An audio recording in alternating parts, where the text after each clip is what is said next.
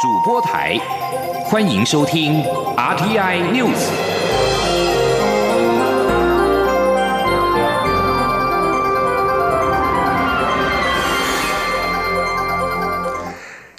各位好，欢迎收听这节央广主播台提供给您的 RTI News，我是陈子华。行政院会在今天通过了同婚专法，司法院释字第七四八号解释施行法草案，规定年满十八岁同性双方可以成立同性婚姻，婚姻权利准用大部分的民法规定，并且赋予同性伴侣婚姻权、财产权、医疗权以及继亲收养权利。但是姻亲跟婚约的民法规定则不准用。草案定在从五月二十四号实施。而行政长苏贞昌也在院会当中表示，在这个历史时刻，行政院替大家共同踏出了这一步，留下历史记录。苏贞昌并且指出，无论你是异性恋或者是同性恋，每个人都应该受到尊重、平等对待。他也期待大家包容不同、和善的对待彼此，使台湾成一个相互尊重、彼此友善的国家。记者王维婷的报道。行政院会二十一号通过司法院释字第七百四十八号解释施行法草案。亚洲国家中，先前只有泰国提出同性伴侣登记法送进国会，但仍在等待审查。行政院长苏贞昌在行政院会裁示，在这个历史性的时刻，在最高行政机关的行政院会，为大家共同踏出的一步，留下历史记录。苏奎表示，这段期间争议各方对于专法的名称各有坚持，政院觉得整个社会实在不必多费力气于此。既然大家都必须遵守大法官会议的解释，行政院将提出之专法名称就叫做司法院释字第七百四十八号解释施行法。现在经过院会通过，将送立法院审议，期盼早日完成立法。行政院发言人古拉斯尤达卡转述说。行政院作为全国最高的行政机关，必须要依法行政，必须尊重公投的结果，更必须要遵守等同宪法效力的大法官会议解释。就是因为尊重了公投的结果，所以在这一次行政院不修民法，民法婚姻夫妻之规定完整不更动。因为大法官会议第七四八号解释已经明白的表示，必须使相同性别两人获得婚姻自由之平等保护，所以行政院在将提出的专法草案当中，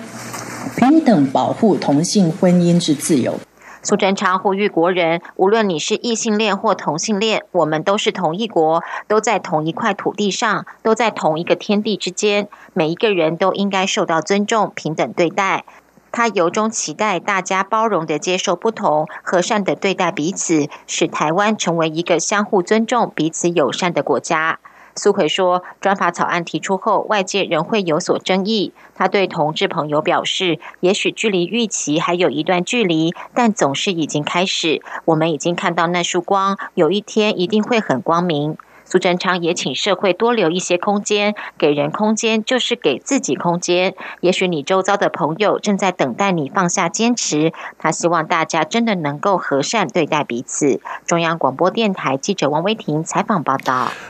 而对于行政院会通过草案，允许成年同性伴侣可以成立同性婚姻关系，对此中国大陆的网民是相当关注此事。不少的网民在新浪微博转贴了台湾的新闻截图，并且配上“我爱你，无关性别，只是因为这个人刚刚好是你，爱没有对策，那性别也就没有对错”等网络的金句。而截至到截稿为止，已经有一点一亿的阅读以及五点二万的讨论。而就在行政院会在今天通过了司法院释字第七四八号的解释施行法草案，将送立法院审议。那么战场是再度回到了立法院。为了争取立法的时效，民进党团希望将同婚的专法进赴二读。不过在党对于专法的名称以及条文还有疑义，立法院能否顺利在大法官释字第七四八号解释锁定的五月二十四号之前完成审议，将会是一大考验。记者。刘玉秋的报道：行政院会通过争议多时的同婚专法草案，名称定为《司法院释字第七四八号解释施行法》草案，并以最快速度函请立法院审议，战场又回到立法院。由于大法官七四八号同婚事件案的两年大限将于今年五月二十四日届期，若立法院未在时间内通过同婚专法，同性伴侣就可依现行民法规定直接做婚姻登记，法律争议可能更大，未来事件案恐怕越来越多。民进党团为了争取立法时效，避免空窗期，也拟采取最快的立法途径，跳过交付委员会初审，在院会提案进赴二读。民进党团干事长管碧玲表示。是过去社会沸沸扬扬争议是否修正民法保障同婚时，立法院司法法制委员会曾做过决议，未来相关同婚法案都直接送入院会。民进党是秉持过去决议的精神抢时间，他估计草案最快可在三月五号的程序委员会通过，排入十二号的院会直接进赴二读，交付朝野协商，盼朝野把握时间凝聚共识，让同婚专法赶赴五月二十四日前通过公告施行。行。任何的法案，它都有一个月的冷冻期，所以我们要预留这一个月的冷冻期。所以确实是有时间的急迫性，是我们考虑到进赴二读是一个呃，很可能就是最后大家都会有这个共识。好，目前我们民进党是希望进赴二读，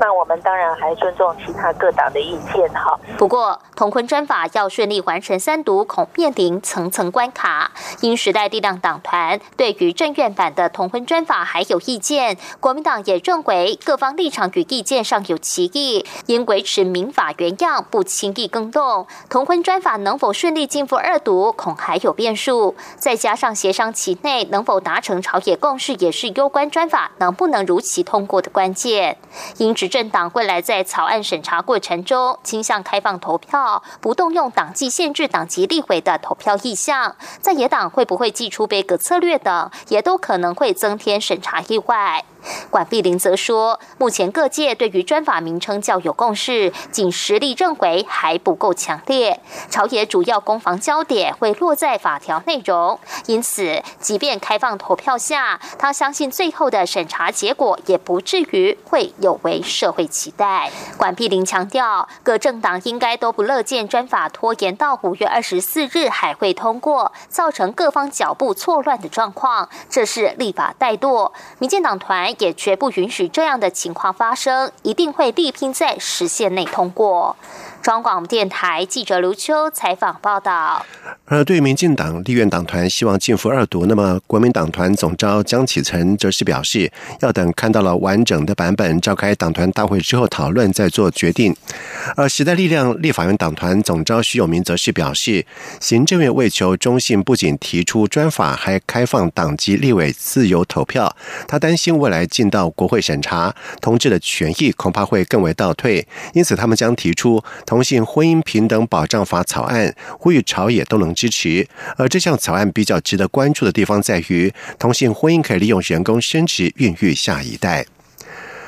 福卫七号在国家太空中心整装待发，等美国发射时程定案，就能够打包运送出国发射。而蔡英文总统也在今天上午前往了新竹市市岛国家太空中心暨福尔摩沙七号卫星受证。总统高度肯定所有参与卫星研发团队多年来的努力跟付出，同时也祈勉福卫七号在未来可以成为气象监测、防灾灭灾的利器，让台湾对全球气候变迁以及永续发展议题做。出更多的贡献，而国研院太空中心也在今天公开了福卫七号的整测的厂房，呈现台美合作成果。福卫七号计划总主持人朱崇慧表示，福卫七号部署在低倾角的轨道，能够提供密集的中低纬度气象的观测资料，将提升台湾的气象预报准确度十个百分点。记者杨文军的报道。国研院二十一号举办国家太空中心暨福尔摩沙七号卫星受证典礼，并公开卫星整测厂房。福卫七号计划总主持人朱重慧指出，福卫七号是由台湾的国家太空中心和美国的国家海洋及大气总署共同执行的合作案，是台美双边最大型的科技合作计划。主要任务是延续福卫三号，以无线电衍星技术进行气象观测。朱重会指出，无线电衍新技术利用的是电磁波在经过不同介质时，因为传播速率不同而使传播的路径发生折射现象的原理。卫星上搭载全球定位卫星 GPS 讯号的接收器，GPS 的无线电讯号传送到卫星前会受到电离层与大气层的折射，因此透过接收到的讯号回推折射情形，就能进一步计算出温度、压力和湿度等参数的垂直分布资讯。朱崇慧也指出，福卫七号和福卫三号一样，由六颗卫星构成，让观测可同时覆盖地球各区，提供及时且完整的三维观测资料。不同的是，福卫三号是由重约六十二公斤的微卫星组成，每颗卫星的轨道都会经过南北极，收集的资料均匀来自地球各纬度。而福卫七号的卫星每颗重约三百公斤，部署在地低倾角的轨道，卫星绕行平面和赤道平面的夹角小，因此能提供密集的中低纬度气象观测资料，将对台湾的气象预报准确率带来更大的帮助。他说：“又加上说，当初福三呢，它是一个它的这个眼心点呢是一个呃全球分布的，那福七的话呢，它是集中在呃南北纬正负五十度之间的这个呃资料，所以它这个呃气象预报准确度，我们预估可以增加。”呃，十一个 percent。国研院太空中心主任林俊良也指出，太空中心在此计划中负责系统工程设计及整合卫星本体发展及卫星操控等主要工作，是我国太空技术受到国际肯定的一大明证。中央广播电台记者杨文君在新竹的采访报道。屏东东港籍的渔船“稳鹏号”在二十号凌晨两点，在莫里西斯路易士港东北方一千五百四十海里作业的时候，发生了菲律宾籍的渔工持刀砍死另外一名的菲律宾籍渔工的喋血案。而船上三名台籍船员，包括了船长陈振茂、轮机长高信光以及观察员杨文斌，跟另外三名的外籍渔工躲在船舱里面，在今天下午。跳海逃生，被有船上风三号救起。而陈振茂在获救四十分钟之后，也打电话给他的弟弟陈世和报平安。而陈世和转述了陈振茂的说法：三名台籍船员以及三名的外籍渔工，在案发之后是躲在船舱里面，而不是被压制在船舱里面。由于无法通话太久，陈振茂只简单的陈述：在二十号凌晨起钩的时候，两名的菲律宾籍的渔工发生了口角，才发生这起的不。性事件，陈世和并且表示，从事发至今，农委会主委、副主委以及海巡署长都有打电话给他，并且有海巡署的官员到家中，很感谢政府的协助。而当陈振茂报平安的那一刻，全家人是喜极而泣。稳鹏号船上共有二十四人，包括了船长、轮机长以及渔业署的观察员，有三名台湾籍。菲律宾籍渔工十人，印尼籍渔工十一人。渔业署并且表示，目前先救起有十二人，另外有六名的外籍渔工生死不明。在外电消息方面，在面对英国即将在三月二十九号正式脱离欧盟，英国财政大臣韩蒙德在今天表示，修正版的脱欧协议将最快在下个礼拜交付国会议员表决。韩蒙德并且表示，英国和欧盟的谈判人员正在布鲁塞尔抓紧时间进行协商，希望在最后一刻就英国国会先前否决的脱欧协议再次的达成协议，以避免英国最后以脱。无协议的方式跟欧盟分道扬镳，而梅伊在先前曾经承诺下议院，除非他能够跟布鲁塞尔谈妥修正版的脱欧协议，再送交议员进行表决，否则到了二十七号将由下议院决定要如何处理接下来的脱欧程序。而如今，除非英国下议院通过了梅伊在跟欧盟交涉之后，双方同意。脱欧协议版本，否则梅伊接下来必须要考虑的是否要延长脱欧的时间，或者是在三月二十九号的时间一到，就让全球第五大经济体的英国以无协议的方式进行脱欧，陷入到无序的动乱。另外一方面，欧盟也表示说，这是对北爱以及爱尔兰边界的重要的保障措施。而尽管欧盟已经表示这项保障协议只是暂时的措施，在等到英国正式脱欧之后，与欧盟谈妥双边的贸易关系，北爱的保障措施就会自动的取消。但是英国下议院不相信欧盟的说法，并且坚持要从脱欧协议拿掉这项保证。以上新闻由陈子华编辑播报，这里是中央广播电台台湾之音。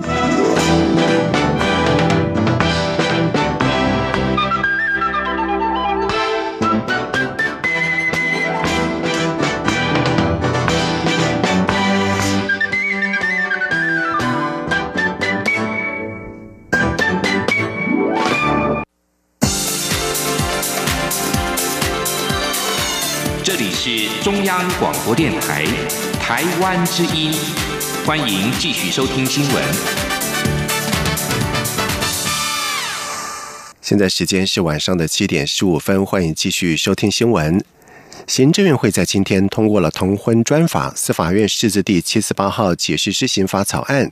同性婚姻准用民法婚姻登记规定。而内政部也在今天表示，应在未来的同婚新制将调整户政资料的系统设定，未来同婚伴侣的身份证配偶栏称为不变，而父母栏则会相应改为父养父或母养母。记者王维婷的报道。行政院会通过同婚专法，司法院释字第七百四十八号解释施行法草案，同志婚姻关系权利义务准用民法婚姻相关规定。年满十八岁以上者，以书面有两人以上证人签名，双方当事人可向户政机关登记结婚。为了因应未来的同婚新制，内政部也会相应调整户政登记的设定。内政部次长陈宗彦二十一号受访时表示，户政资讯系统将更改设定，未来身份证配偶栏的配偶称谓不改变，至于父母栏则会调整为父养父或母养母，这些改变将呈现在身份证、户口名簿和户籍誊本上。陈宗彦说，内政部会配合专法完成法制化时，同步实施上述措施。诶，在专法里面定的很清楚嘛，必须要其中一方有血缘关系嘛，所以未来就会只会出现的是父跟养父、母跟养母的关系啦。哦，因为另外一方不，诶，男男同志的时候。你不管怎么样，都是有一方是有血缘嘛，是是是，所以他就是父亲嘛，嗯，那女女就是母亲嘛，嗯嗯，那另外一方如果要那个，就可以办理收养的方式，就会变养父跟养母嘛。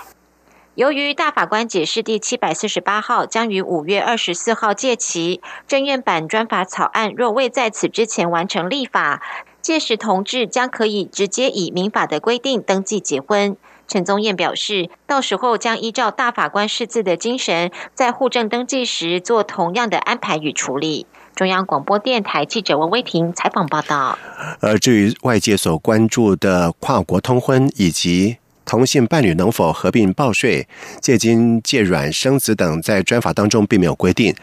对此，法务部表示，跨国婚姻涉及到涉外民事法律适用法，借精借卵生子规范在人工生殖法当中，合并报税则是在所得税法的范围里面。同性伴侣在这些议题的权利义务，将由主管机关依照专法讨论研商，而各部会也已经开始检视相关的规定。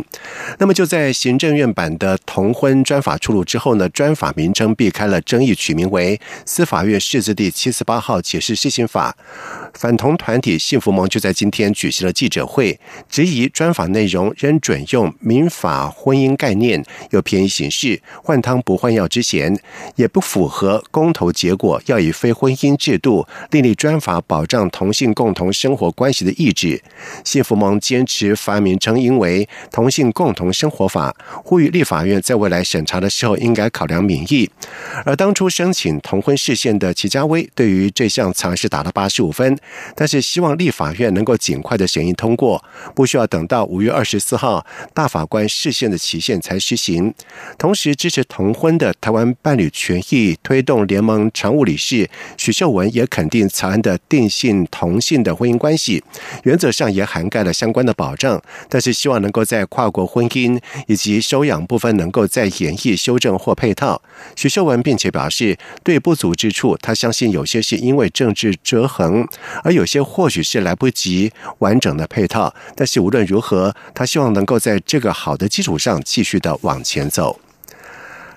联合国宣布，今年是国际本土语言年。教育部也选在今天世界母语日举办了推展本土语言杰出贡献奖。由部长潘文忠表扬了七名得主以及三个团体，其中美国休斯顿台湾语文学校三十多年来致力于推动闽南语，成为了首获肯定的海外学校。另外，航太博士校长陈志林自费出版课语有声书，并且在屏东万良国校引领全课语秦城市的教学，也在今年获奖。记者陈国维的报道。休斯顿台湾语文学校是本土语言杰出贡献奖开办十一年以来第一个获奖的海外学校。代表领奖的前校长张仁玉表示，这所语言学校一九八五年在美国成立，当时台湾是戒严时期，在创校者当中有人还是黑名单，无法回台。大家希望借由语言教学，在美国保存台湾文化。张仁玉说，当地目前有八九十位学生利用周末来到休斯顿台湾语文学校上课，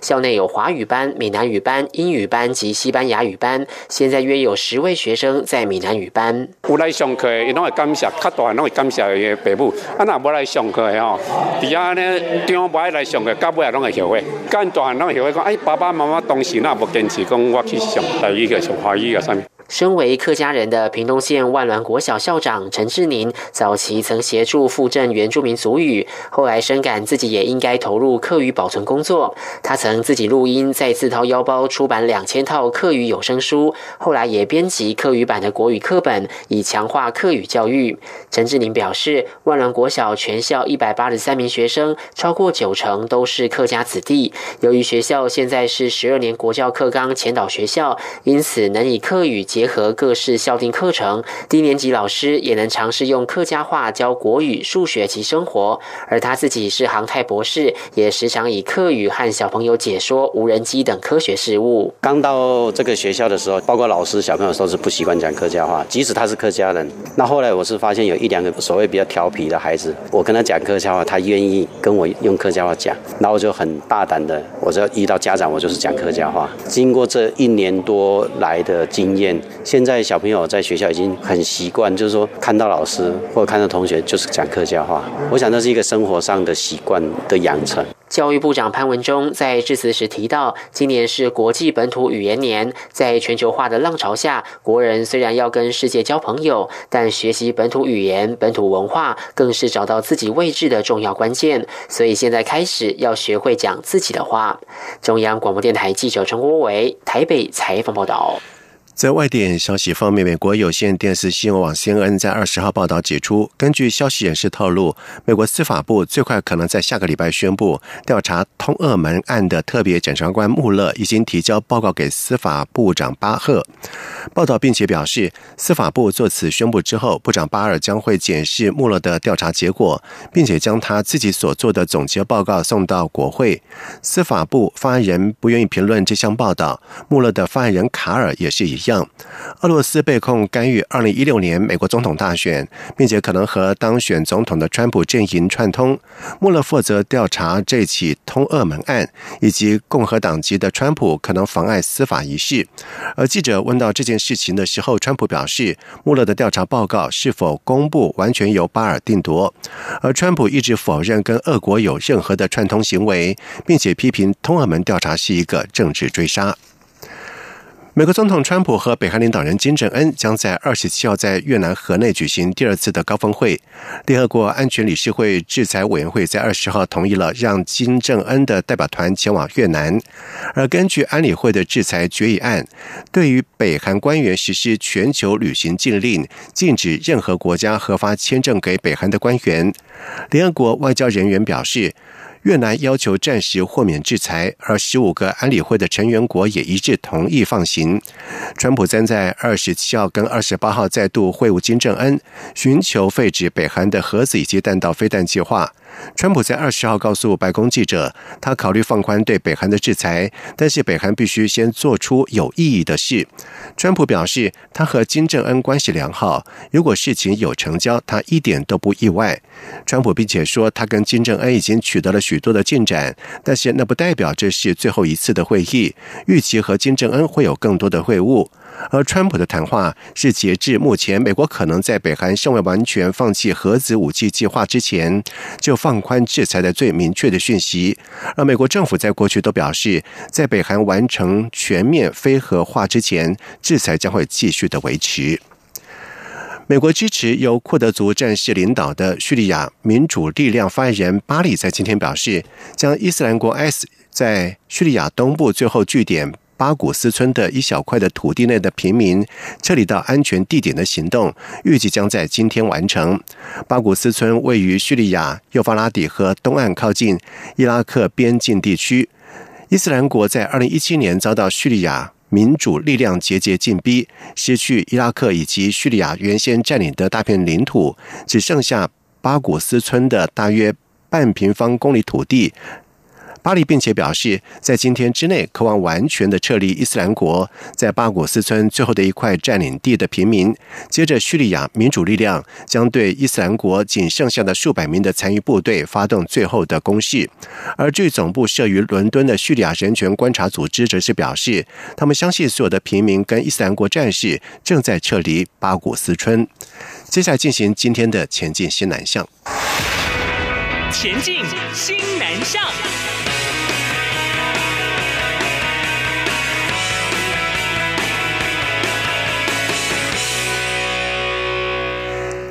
最具有台湾草根味的嘉义草草戏剧节，在今年是迈入了第十一年，并且将在三月一号到三号，以及八号到十号两个周末，在嘉义县表演艺术中心全区登场。而今年的艺术节多了更多的国际团队，并且首度邀请嘉义在台东